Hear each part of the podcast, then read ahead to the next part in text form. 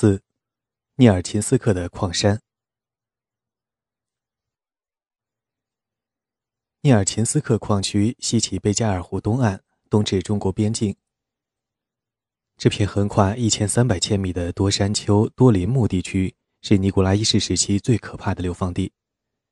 涅尔琴斯克的采矿业发端于16世纪末，第一个银矿冶炼厂于1704年在涅尔琴斯克扎沃德建立。该城位于东西伯利亚首府伊尔库茨克以东一千六百千米处。这个偏远而荒凉的地区从未吸引过很多自愿劳动者，因此当局是从苦役犯和被征用的农民中招募矿工的。在18世纪40年代之前，涅尔琴斯克一直是俄罗斯帝国唯一的银矿区，并且在18世纪60年代之前，这里的产量始终不大。俄国参与七年战争之后。一七五六至一七六三年，金属需求量增长，采矿业扩张，这里的产量才开始变大。在一七零五到一七五零年的数十年间，涅尔琴斯克只开采和提炼了九千千克白银，但仅在十八世纪八十年代这十年中，产量就跃升至七点六万千克。到十九世纪初，涅尔琴斯克开展为重要的银矿、铅矿、铜矿和金矿开采地。以及主要的西伯利亚苦役劳动场所。到十九世纪二十年代，涅尔琴斯克城的行政中心为原点，四周分布着七个冶炼厂和二十个银矿山，每个劳动场所周围都聚集着定居点，共住有一点七万名工厂工人、矿山雇员和士兵，还有约六千名流放者，其中三分之一是苦役犯。页岩和岩石覆盖着矿山上方的山丘，夏天这些石头上长着一层薄薄的植被，冬天则盖着厚厚的积雪。茂密的树林环绕着定居点，晚上人们可以听到野兽穿林而过的声音。工程师和民族志学者格里戈里·斯帕斯基在1820年记录了他对涅尔琴斯克扎沃德的阴郁印象。沿着长六千米的下坡路走向这个城镇，仿佛走入一个深坑。在这个深坑里，摇摇欲坠的建筑杂乱地散布在斜坡上。只有来到主街上，才可能看到冶炼厂的建筑。在城镇里面，熔炉喷出令空气难以流通的浓重黑烟，矿工的喊声和诅咒响彻泥土路和破旧的建筑。到十九世纪二十年代，这些矿山太过声名狼藉，因而亚历山大·普希金在他的诗作《沙皇尼基塔和他的四十个女儿》中，把通往涅尔琴斯克之路暗指为那些得罪沙皇的人将要面对的可怕命运。西伯利亚的矿山臭名昭著，而在涅尔琴斯克的矿山无愧于这一声名。在第一组十二月党人谢尔盖·沃尔孔斯基。谢尔盖·特鲁别茨科伊以及他们的六个同志从圣彼得堡出发三个月后，1826年10月，他们到达布拉格达茨克矿山。玛利亚·沃尔孔斯卡娅后来回忆，这座矿山是一个有着一条孤零零的道路的村庄，村子周围是分布着矿山的小井，矿井中含银的矿层已被挖掘。如果方圆五十千米的树林没有被砍伐，这本该是个美丽的地方。之所以将树木砍伐，是因为当局担心逃亡的苦役犯可能会藏在其中。甚至连灌木也被砍伐了。冬天这里十分荒凉。这些十二月党人两人一组的被安置在某个营房的狭窄小库房里，营房由一个大型俄式炉子供热。他们来时带着几千卢布，在尼尔琴斯克矿区负责人。季莫费·布尔纳舍夫把他们的钱没收，在分期发还给他们之前，他们可以用这些钱购买生活必需品。这些十二月党人用这些钱让他们的四个警卫为他们效力。叶夫盖尼·奥波连斯基回忆，警卫们为我们准备食物、安排茶饮、为我们干活，而且不久后就开始喜欢我们，他们成了最得力的助手。布尔纳舍夫有点粗暴，但从他的命令中可以看到，他想改善我们的境况。虽然十二月党人被判处作为普通苦役犯在矿山劳动，但东西伯利亚总督亚历山大·拉文斯基写信告诉布尔纳舍夫，他们不能被累到精疲力竭。尽管有这些相对的优待，但沃尔孔斯基在1826年11月用明显不够淡然的语气给妻子写信：“从我到达这个地方的那一刻起，我就被安排到矿上工作。我白天做着艰苦的体力劳动，休息时间待在黑暗的牢房里，而且总是处在极其严格的监督之下。这种监督比我在彼得保罗要塞监禁期间还要严格。”所以，你可以想象我的命运有多么难以忍受，我的处境有多么可怕。奥布连斯基在评价布拉格达此刻的条件时没有那么夸张。工作本身不那么繁重，但地下的工作条件非常不便。我们必须在一个通向一堵竖直墙的洞窟中工作，要在洞窟里跪着，并根据洞顶的高度变换不同的姿势。还要挥动重六至七千克的锤子。奥布连斯基回忆，在地下工作时，我们没有指定的工作量，可以自由选择工作和休息时间。此外，工作在十一点结束，其余时间由我们自由支配。反常的是，在地面上的条件要差得多。休息日等于遭受惩罚的日子，在闷热、几乎不能转身的牢房里。数百万臭虫和各种令人憎恶的生物从头到脚爬满我们全身，让我们不得安宁。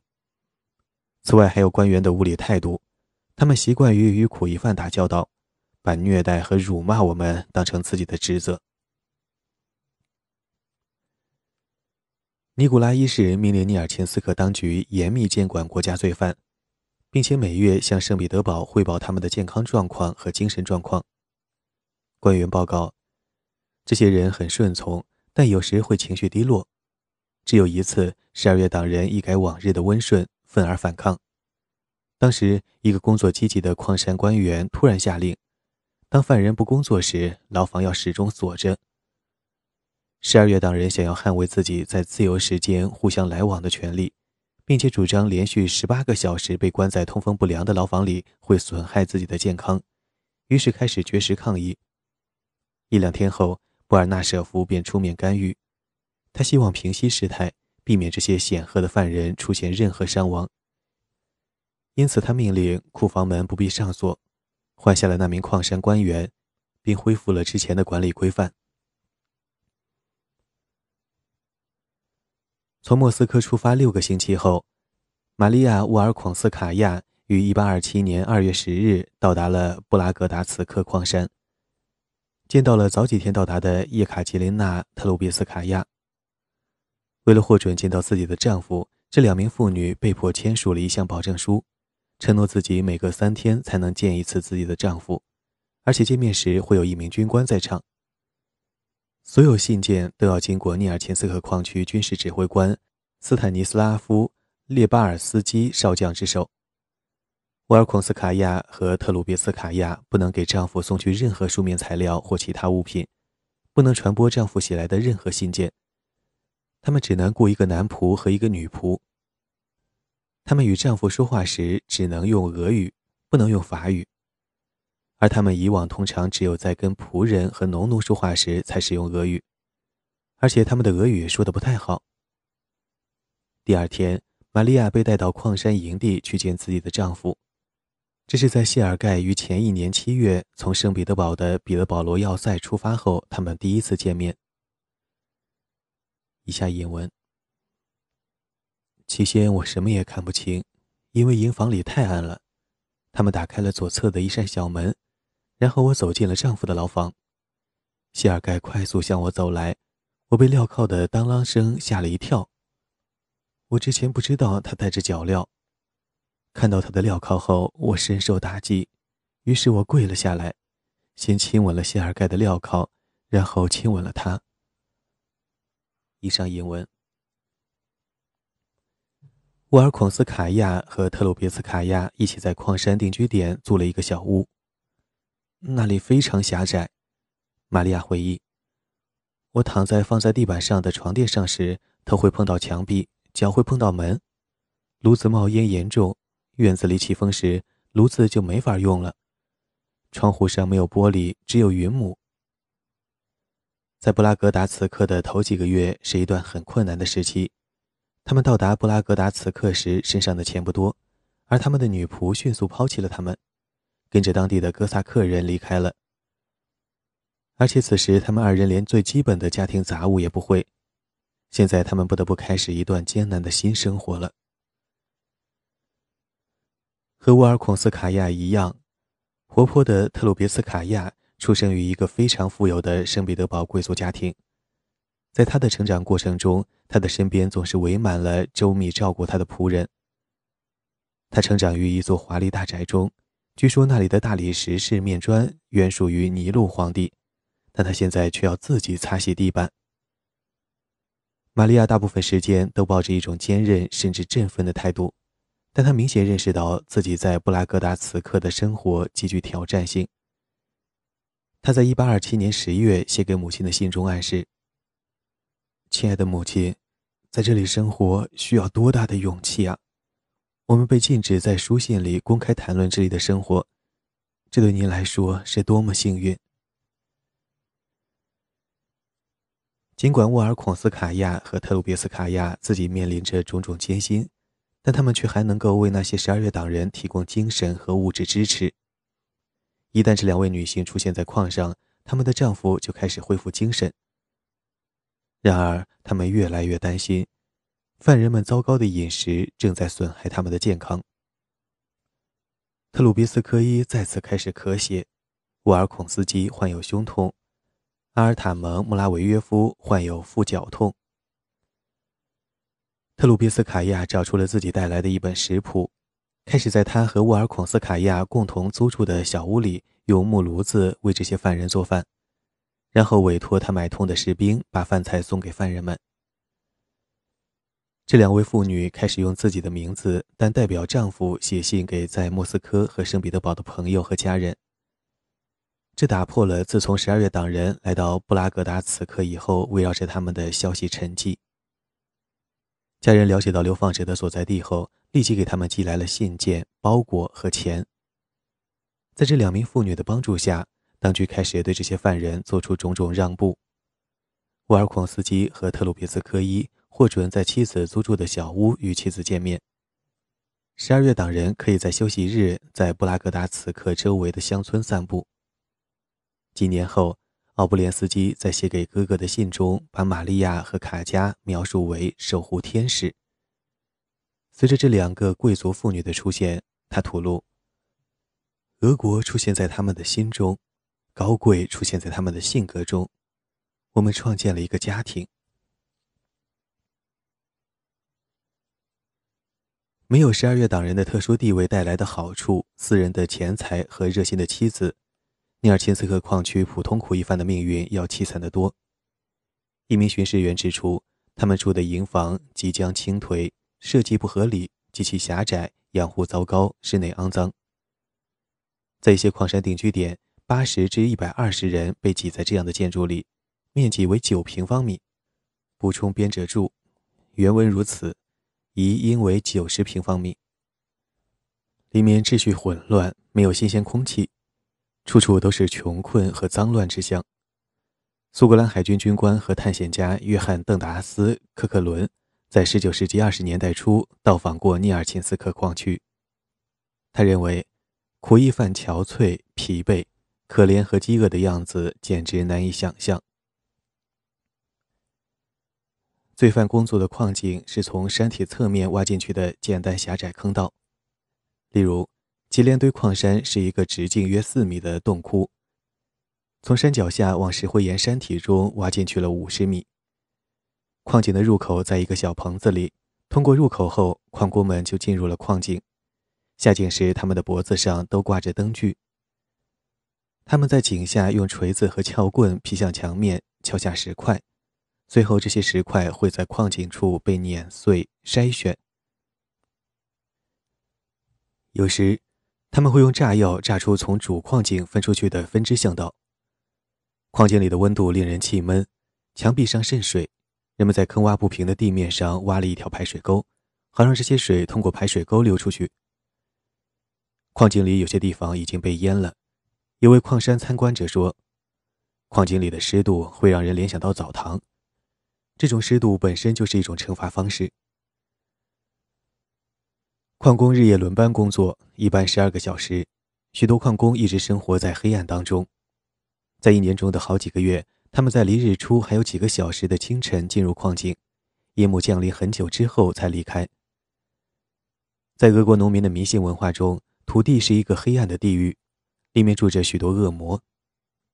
在矿井里彻底的黑暗中，吱吱叫着的老鼠四处跑动，这里似乎大批量的容纳着这些不洁的灵魂。在吉连堆矿山，罪犯们将两个主矿井称为两个每天都在设法毁灭他们的怪物，给他们取名为“咆哮者”和“敲钟者”。这些矿井确实在毁灭他们，矿工会在时常发生的塌方事故中死去，在炮眼中使用炸药、落石、支撑物倒塌都可能导致塌方。在尼尔钱斯克的某个矿山里，三名矿工窒息而死。因为他们三人都不想把一个同事丢在含硫磺的烟雾里，他们在努力救回同志时遇难。矿工们会说到被大山压碎或被洞窟压垮。这项工作不仅危险，也极为单调。矿山设计的很粗糙，且挖掘的很匆忙。他们以一种非常混乱的方式挖入山侧，而且因为里面散布着挖洞或土堆。所以这里甚至无法使用常规的独轮手推车把矿石运出去，更不用说使用矿井运输车了。矿石全都用制作简易的伸缩设备运出，两人一组配合工作。这个地区几乎没有任何地方采用机械化作业。刚到达卡拉金矿，位于尼尔钦斯克矿区东部。刚到达卡拉金矿的犯人会被安排去做收尾工作。即把从矿井里挖出来的土装到手拉车里，然后把土拖走。甚至农民罪犯也意识到，这项西西弗斯式的工作真的是给益处干的。民族志学者谢尔盖·马克西莫夫说：“这种了悟无尽地折磨着他们。这里的劳动异常费力单调，于是许多罪犯用一些极端的方法来避免劳动。”他们会声称自己犯了需要地方法院特殊处理的可怕罪行。他们这么做是希望引来调查活动，从而推迟自己返回矿山的时间。他们会声称自己杀了人，把尸体抛在了某个偏远的地方。这样说只是为了延长查清案件所需的时间。如果调查人员无法找到与他们声称的罪行相关的证据，这些罪犯会编造出新的暴行来为自己争取时间。这样，他们就可以筹划逃跑，或者跟某个流放者同伴交换身份。比起在地下的危险劳动，有些人更喜欢被关在尼尔琴斯克监狱里面。自我伤害是另一种躲避辛苦劳动的常用手段。有些人会把针扎到自己的脸上，然后在零下三十度或者温度更低的冬天里站在外面，让脸颊肿胀。有些人会故意把手冻僵。甚至冻到手指需要被截肢。还有一种策略是通过将切碎的马毛插入阴茎上的微小切口来模拟梅毒的症状。农业足以说服所有人，这个罪犯不再适于工作，除了经验最丰富的营地医生。在矿山中，唯一能让苦役犯发挥精力和智力努力去做的事，就是盗窃金银。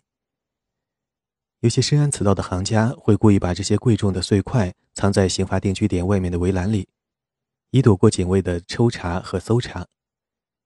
有一次，罪犯成功的在一个矿山的存储设施下挖了地洞，以偷取那里积累了一年的黄金。尼尔钦斯克的法院充斥着大量贵金属盗窃案。这些矿山不是按照企业精神，而是根据圣彼得堡的官僚指示组织工作的。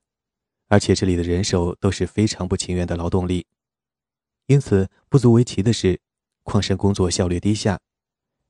1851年，平均每人每天仍旧只能挖出约两百千克可以用来筛选黄金的土。在伊尔库茨克省那些雇佣自由劳动力的私营采矿企业中，平均每人每天可挖出多达一千三百七十千克以上。一名负责西伯利亚苦役犯的巡视员哀叹。在19世纪30年代发现卡拉金矿之前，涅尔琴斯克矿区没有产生任何利润。比起那些唯一的工作动机就是逃避惩罚的罪犯，西伯利亚的矿山官员更喜欢自由劳动者，这也是不足为奇的。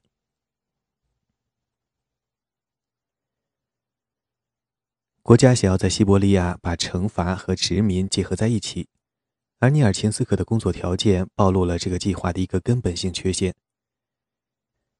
米哈伊尔·斯佩兰斯基1822年的流放制度改革。把苦役设想为一种改造工具，矿山和冶炼厂应该不仅生产铁、银和金，还应该生产一大批改造过、充满活力且吃苦耐劳的罪犯。而实际上，他们锻造出了一无所有且十分危险的罪犯，他们没有什么可以失去的，而且在成批的逃跑。东西伯利亚总督亚历山大·拉文斯基于1829年1月向首都报告了苦役犯。无法忍受甚至悲惨的境况。以下译文：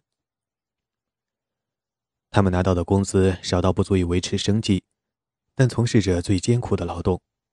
他们住在糟糕、狭窄、肮脏的营房里，忍受着超出人类力量的危险。这些罪犯没有能让他们远离自己根深蒂固的恶习的财产，一有机会就会从矿山逃跑，然后大概十个人或更多人聚在一起。从事新的罪行，包括暴力抢劫。有些人在被抓获时，已远逃至叶尼塞省，甚至西西伯利亚托莫斯克省。以上引文。那些住在矿山定居点营房里的流放者和苦役犯，从来没被锁起来，也不带脚镣。一位官员在1831年向圣彼得堡解释，考虑到苦役犯人数之多。把他们每个人都戴上脚镣，关在监狱里是不可能的，也缺乏合适的建筑。在夏天的几个月里，逃跑就是直接跑进周边的树林里，但逃跑者被抓后通常会被痛打。在这片偏远又人口稀少的土地上，流放者几乎不受什么限制，因此在尼古拉一世在位时，逃跑者成千上万。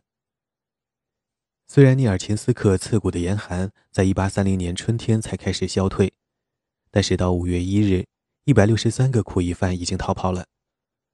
大多数逃犯最终被抓获或者直接自首了，但在这之前，他们已经干扰了矿上的工作，通常还犯下了严重的罪行。监狱当局的装备很差，而且有时因为绵延数百千米的泰加林而无法获得增援。所以说，比起由他们负责的罪犯，他们人手不足，还经常火力不足。一八二八年，只有十名军官、四十名下级军官和五百二十四名士兵负责分散在广阔区域上的约六千名流放者。一八三零年，涅尔琴斯克矿区军事指挥官斯塔尼斯拉夫·列巴尔斯基少将多次写信给拉文斯基总督，请求增加用来追捕逃犯的士兵。虽然拉文斯基意识到尼尔琴斯克矿区无休止的逃亡和随之而来的频繁犯罪正在损害国家的矿业经济利益，但他只能凑到一百二十一名正规兵。一八三三年，当局下令成功逮捕一名逃亡流放者的士兵可获得三银卢布。即使如此，这些措施还是难以阻止那些一无所有且危险的犯人逃跑。在尼尔琴斯克，谋杀案是司空见惯的，作案是刑罚定居点的流放者和在周边乡村游荡的流放者。一八二八年，尼尔琴斯克矿区负责人费尔多·丰·费里斯发出的报告里，充斥着因少数钱款而杀害一家人的案件、强奸案和绑架案。尼尔琴斯克地区的官员是这个地区唯一拥有可支配收入的人。通常还是流放者的仇视对象，他们尤其容易受到攻击。尼尔琴斯克一座冶炼厂的副职负责人伊万·巴利道夫是一名品行良好、在矿上尽职工作的官员。有一次，他下令鞭打两个企图逃跑的苦役犯。当他走到罪犯跟前宣读判决时，其中一名罪犯伊万·伊万诺夫在他面前弯下腰，然后突然掏出藏在袖子里的刀。在场的守卫还没有反应过来，伊万诺夫已经把刀刺进了巴里道夫的腹部。虽然当地医生竭力抢救，但巴里道夫还是在两天后去世了，身后留下了妻子和五个孩子。一八二八年二月，为了十七卢布巨款（加引号的巨款），流放者安东扎哈罗夫把一个涅尔琴斯克士兵的妻子和儿子刺死了。七月。另一个流放者在卡代矿山割破了一个官员妻子的喉咙。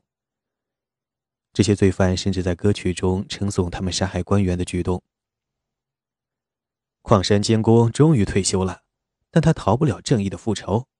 当时一名流放者抓住他，他的头颅就会被用锤子砸碎。因为苦役犯和当地官员定居的流放者，在工厂工作的农民混居生活。所以，苦役犯可以轻易喝到刑罚定居点小酒馆里出售的伏特加和葡萄酒。酒精可以点燃矿山中盛行的各种紧张、怨愤和仇恨。一八二八年三月，有人在伏特加的刺激下，意图谋杀克里奇金矿山的工头亚历山大·塔斯金和他的妻子。这个事件最终引发了一场骚乱。某天晚上。以季莫费·伊万诺夫为首的一群流放者在矿山小酒馆喝得烂醉，他们用刀逼着酒保拿出了更多葡萄酒。第二天，还未酒醒的伊万诺夫袭击了一名矿山官员，他当时是知道自己会因为这一罪行遭到鞭打的，但是因为此前塔斯金曾命令伊万诺夫不要酗酒喧闹，伊万诺夫便决心报复塔斯金，于是他闯入了这位官员的住处，意欲谋杀。伊万诺夫发现没人在家，但是他打坏门锁时弄出的声响惊动了塔斯金的邻居，最后邻居们抓住了他。然而伊万诺夫的酒友看到了他被抓捕，于是他们袭击了这些邻居，放了伊万诺夫。接着他们一起持刀进入酒馆，吹嘘自己打算杀了塔斯金，烧了定居点，还要割开每个人的喉咙。其他罪犯开始加入他们。